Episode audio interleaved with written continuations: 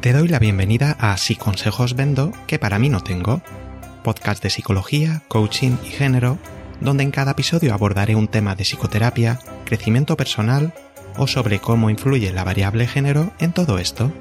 Si eres una persona curiosa y buscas información concisa, rigurosa y útil, este puede ser tu podcast. Me llamo Iñaki y puedes encontrarme en inakipsicologoa.com.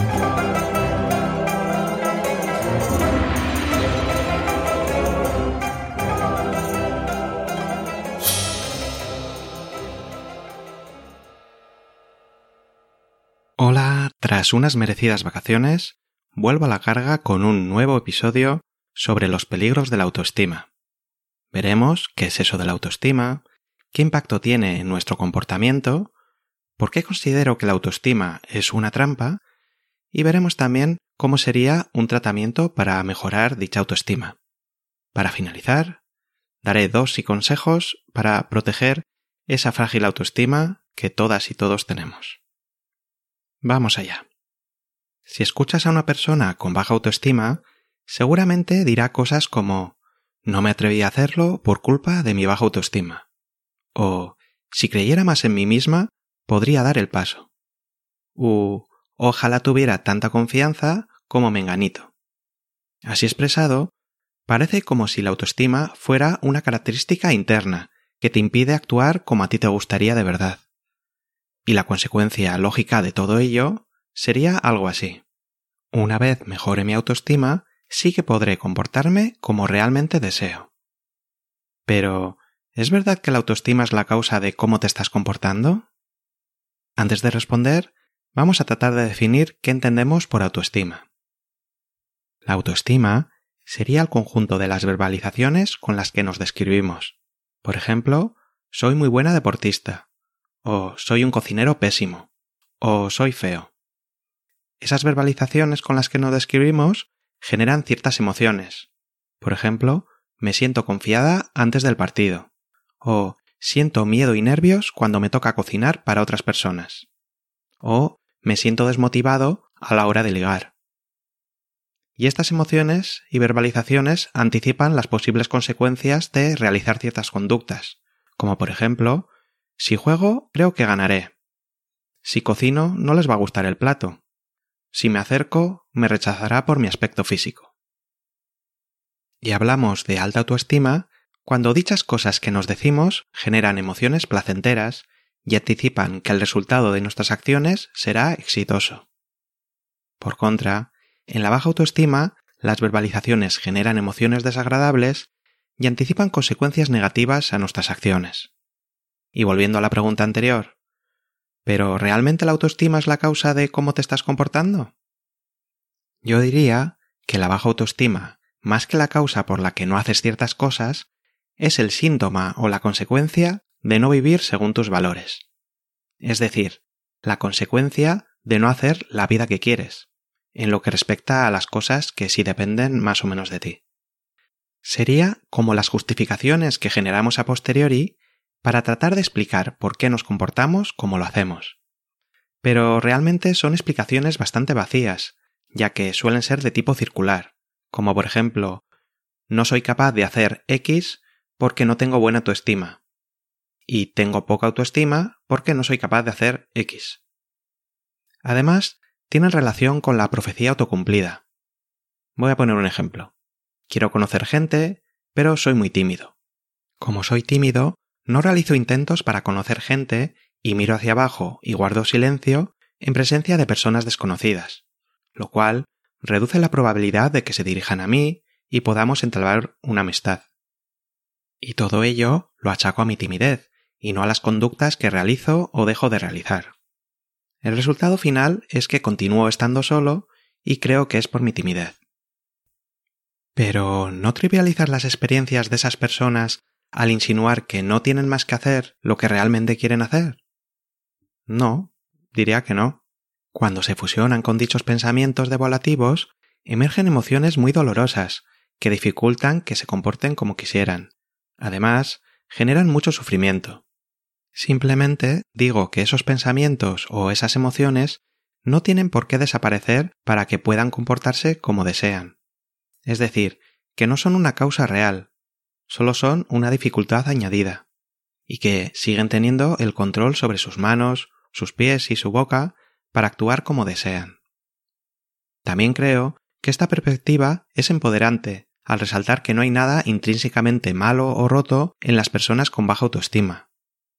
Únicamente necesitan aprender otras maneras de relacionarse con esos eventos internos, ya sean emociones o pensamientos, y quizás adquirir otras habilidades y recursos, como por ejemplo pueden ser habilidades sociales, según el caso.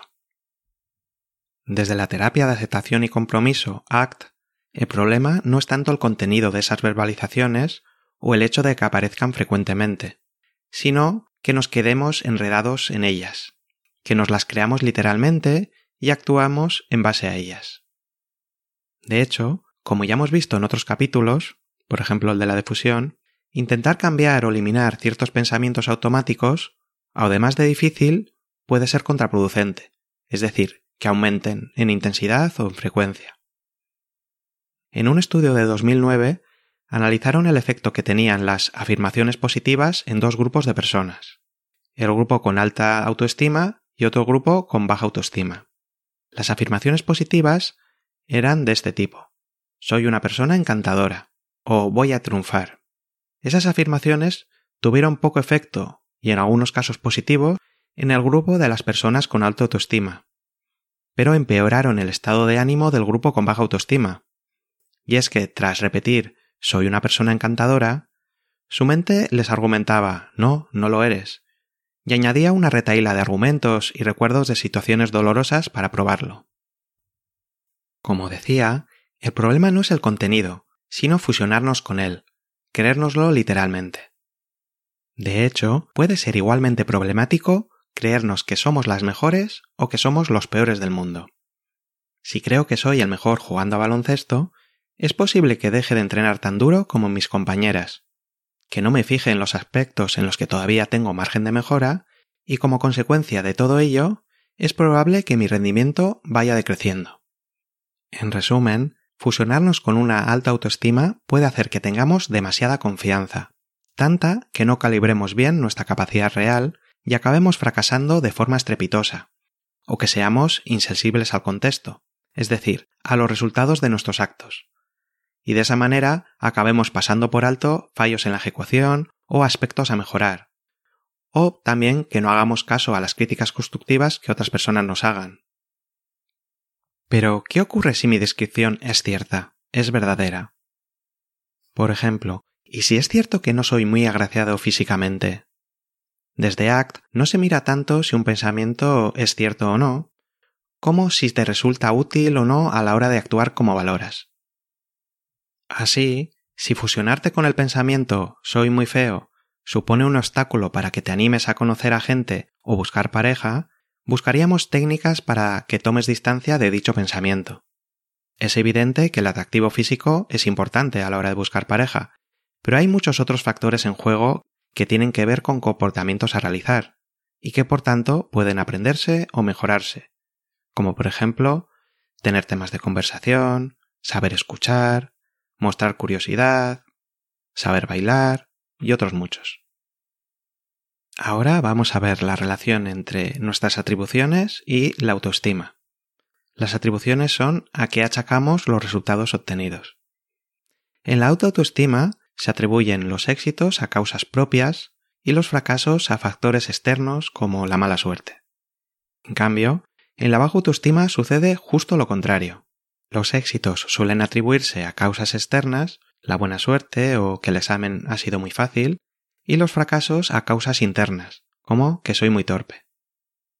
Como dije antes, cuando dichas atribuciones sesgadas se dan en muchos ámbitos distintos, es cuando se vuelven problemáticas, tanto en el caso de la alta como de la baja autoestima. Y es porque dificultan que contactemos de forma más realista con las consecuencias de nuestros actos.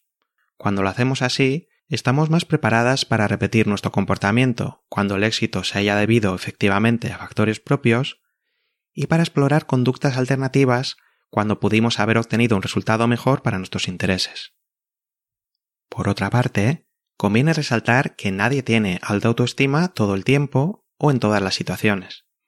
tarde o temprano cometeremos errores, las cosas no saldrán como querríamos y fracasaremos a la hora de alcanzar ciertas metas. Por eso, puede ser útil salir de la trampa de la autoestima, que sería dejar de buscar una alta autoestima y de justificar mis acciones en base a tener una baja autoestima. En su lugar, podría cultivarse la autoaceptación, la capacidad de verte a ti misma con toda tu complejidad, con tus luces y tus sombras, y de una forma amable y compasiva. Haré un capítulo más adelante sobre la autocompasión, así que de momento no me voy a explayar más. Solo decir que la autoaceptación está compuesta por conductas que pueden aprenderse, formas de comportarnos con nosotros mismos de una manera más amigable. ¿Y cómo pudo formarse una baja autoestima? Pues a través de nuestra historia de aprendizaje, de nuestras experiencias de vida, de las conductas que han sido premiadas o castigadas, verbalmente o de otra forma, y de las explicaciones que se han dado a las consecuencias de nuestro comportamiento, explicaciones propias y ajenas. Como vemos, es algo muy particular, compuesto por millares de situaciones, más que fruto de un trauma puntual. Como terapeuta, me centro más en el presente, es decir, en lo que está manteniendo esa baja autoestima. Y simplificando, diría que suelen aparecer dos casos típicos.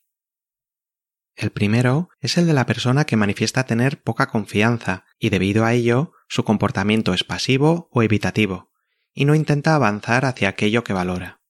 Cuando se encuentra en la situación en la que podría intentar llevar a cabo la conducta deseada, tiene pensamientos y emociones desagradables vinculadas a su falta de valía. Puede sentir miedo y tener pensamientos como no soy capaz, todas pueden menos yo. Cuando decide no realizar la conducta deseada, siente alivio de forma temporal, y esa es la razón por la que sigue actuando así. Pero a la larga siente culpa y o vergüenza por no ser capaz de vivir como quisiera. El otro caso típico es el de la persona con un comportamiento muy autoexigente y perfeccionista, que rara vez queda satisfecha con los resultados de su esfuerzo, que se focaliza mucho más en los errores que en los aciertos y se compara con otras personas en aquellos aspectos en los que sale perdiendo. En este caso, ese estilo perfeccionista le ha podido permitir mejorar su desempeño en ciertas tareas, pero el miedo al fracaso o al error en tareas que no domina tanto especialmente si ha de realizarlas en público, puede ser una barrera a la hora de comportarse como desea, y en este aspecto sí que sería similar al caso anterior. Por otra parte, en las tareas que sí domina, esos pensamientos tan exigentes pueden dificultar que contacte con la satisfacción, propia o ajena, de haber realizado un buen trabajo. Y también es posible que al centrarse tanto en el resultado y en la evitación de los errores, no disfrute del proceso de realizar dicha actividad.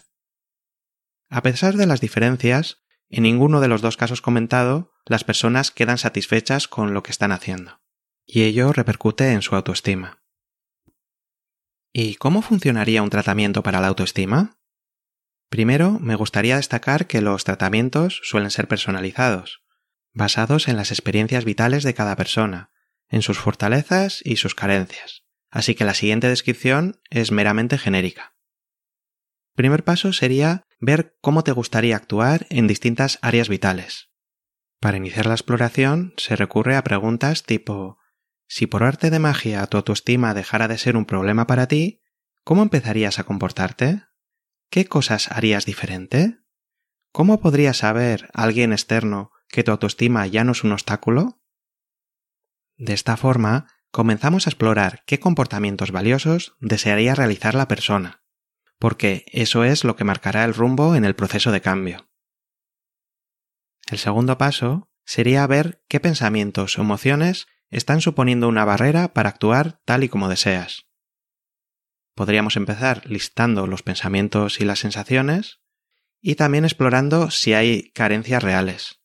En personas que durante mucho tiempo han evitado comportarse como les gustaría, es probable que necesiten mejorar habilidades concretas, por ejemplo, habilidades sociales. No porque sean torpes o poco hábiles, sino porque no han practicado lo suficiente, o no han recibido un feedback realista para así poder mejorar su funcionamiento. El tercer paso sería adquirir habilidades psicológicas. Por ejemplo, para tomar cierta distancia de dichos pensamientos, utilizaremos técnicas de difusión cognitiva como los comentados en el episodio número 8, más alguna otra que veremos en el siguiente episodio del podcast sobre el yo observador. Así que para saber más sobre él, no te pierdas el próximo episodio. Otro trabajo interesante con los pensamientos es detectar los autojuicios globales, por ejemplo, soy un jugador horrible, y convertirlos en descripciones de acciones concretas. Cuando me dejan solo para tirar un triple, fallo el 90% de las veces. El autojuicio inicial era una evaluación global sobre nuestra persona, que generaba malestar, pero no nos está indicando por dónde puede ser la salida. En cambio, la segunda descripción detalla la conducta, fallar un triple. ¿En qué situación se da? Cuando me dejan solo. Y prescinde de la evaluación subjetiva, el soy horrible, para añadir un dato objetivo, fallo el 90% de las ocasiones. Esta valoración más realista sí que puede servir de cara a mejorar mi rendimiento, siempre que ello sea valioso para mí. Porque, como siempre digo, podemos aprender a comportarnos de distinta manera. Y para dejar de luchar y hacer espacio a las emociones como miedo o ansiedad que puedan aparecer, trabajaríamos con el proceso de aceptación tal y como vimos en el episodio número 5 del podcast. El cuarto paso sería realizar acciones valiosas. Una vez que la persona ya ha adquirido ciertas habilidades psicológicas para lidiar mejor con sus experiencias internas, podemos comenzar a actuar como realmente desea, eso sí, de forma progresiva y siguiendo un plan consensuado. Primero practicando en sesión y luego fuera de ella. Inicialmente comportamientos más sencillos y luego más complejos. No se trata de alcanzar objetivos demasiado ambiciosos lo antes posible, sino de ir avanzando hacia la meta que se desea. La idea de fondo es que, a medida que vea cómo va siendo capaz de realizar esas acciones, irá ganando en confianza, irá mejorando su autoestima. En sesión, irán valorándose los progresos y dando soluciones a los problemas que vayan surgiendo. Mientras se lleva a cabo la acción, también se promoverá el contacto con el presente, que vimos en el episodio número 11 como antídoto para tomar distancia de los pensamientos anticipatorios que no te estén siendo útiles, como por ejemplo lo voy a hacer mal, se me van a dar cuenta, no soy capaz, etc. Y el quinto paso sería contactar con las consecuencias de tus acciones. Ello consistiría en tomar distancia de pensamientos poco útiles, como podría haberlo hecho mejor, y convertirlos en descripciones de conducta útiles. Esta parte la he hecho bien y en esta otra podría mejorar en este aspecto concreto. Según el caso, se puede prescribir que la persona cometa errores voluntarios frente a otras personas, sin decirles que ha sido aposta, claro, ya que ello puede ayudarle a que contacte con las consecuencias reales y no mentales o anticipadas de fallar. Y es que, generalmente, estas consecuencias son mucho menos catastróficas de lo que pensábamos, y sirven para desconfirmar nuestras creencias. Bromeando un poco con el tema de los errores, simplemente un dato. Un tal Stephen Curry falla el 62% de los triples que tira, y al parecer es el mejor triplista de la NBA, el mejor que ha habido nunca en la historia. Por último, también se puede cultivar la autocompasión, conductas compasivas hacia una misma, que también abordaré en un futuro episodio del podcast, por lo que no me extenderé más aquí. Para ir terminando el podcast, me gustaría dar dos trucos o sí consejos para proteger nuestra autoestima. El primero sería reduce el tiempo que pasas en las redes sociales. Las redes sociales suelen tener dos características que pueden afectar a nuestra autoestima. Por una parte, facilitan que puedas compararte con millones de personas que no están en tu entorno físico cercano. La segunda es que solemos publicar nuestra cara más exitosa, las fotos en las que mejor salimos, o tuneadas, nuestros logros, etc. Son pedacitos de gloria que ocultan las dificultades inherentes al día a día. La unión de estas dos características facilita que hagamos decenas de comparaciones diarias en las que casi siempre salimos perdiendo. Parece que todo el mundo hace un montón de actividades y es súper productiva, mientras tu vida es mucho más simple. No se trata de dejar de usar las redes, sino de limitar su uso si efectivamente aprecias que tienen un efecto negativo en tu estado de ánimo. El segundo sí consejo sería diversifica tus roles. Como comentaba, antes o después las cosas no saldrán como queremos en un área determinada.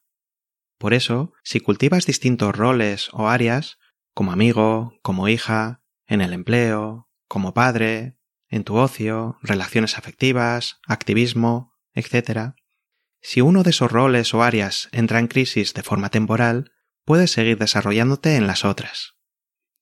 El caso típico es el del hombre que se dedica a tiempo completo a su empleo, descuidando el resto de ámbitos, familiares, ocio y amistades. Y cuando llega la jubilación, encuentra un vacío existencial enorme. Otro truco adicional sería recibir bien los halagos. Muchas veces solemos autosabotearnos diciendo no ha sido para tanto, cualquiera podría hacerlo, etc.